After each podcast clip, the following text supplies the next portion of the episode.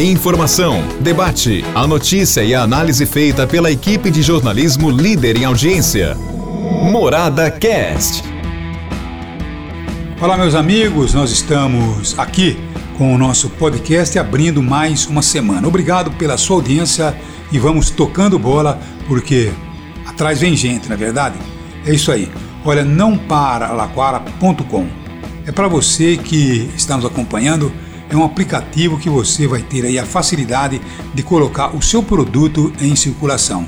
Não para laquara.com é onde você vai ter aí a possibilidade de ter, vamos assim dizer, uma, uma visualização muito maior do seu produto.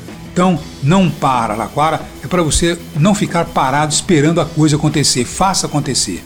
Não para laquara.com.br. É isso aí. Agora, eu estou recebendo aqui uma mensagem no nosso podcast de um ouvinte que diz: Olha, Madalena, eu ouvi vocês comentarem no programa de rádio sobre o abuso dos motoqueiros.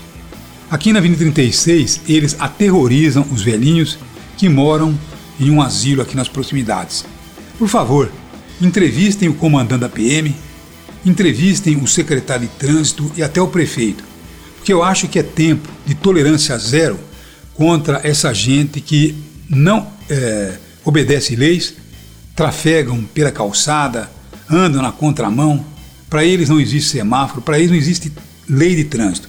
Talvez incriminando eles e as empresas para as quais eles trabalham, para as quais eles fazem entrega, quem sabe algo possa mudar e nós é, consigamos dessa forma salvar vidas, porque a coisa está realmente muito séria.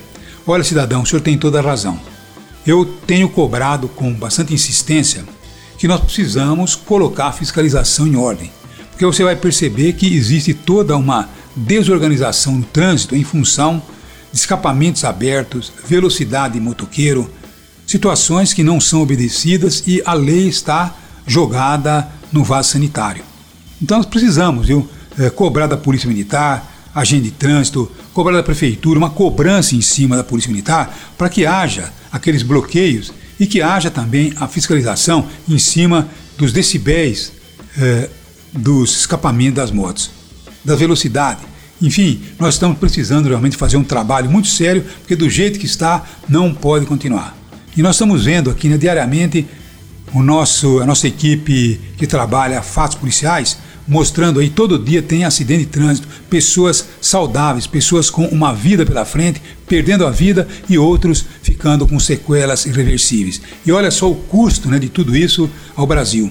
Então precisamos realmente, viu, uh, alimentar com muitas críticas aquelas autoridades que estão precisando tomar uma postura, tomar uma posição, porque do jeito que está não pode continuar. Inclusive, estou preparando matéria para essa semana para ouvir o comandante da Polícia Militar, para ouvir o comandante da Guarda da, dos agentes de trânsito, para ouvir até assessoria, viu, quando de trânsito da Prefeitura, porque do jeito que está não podemos continuar mais.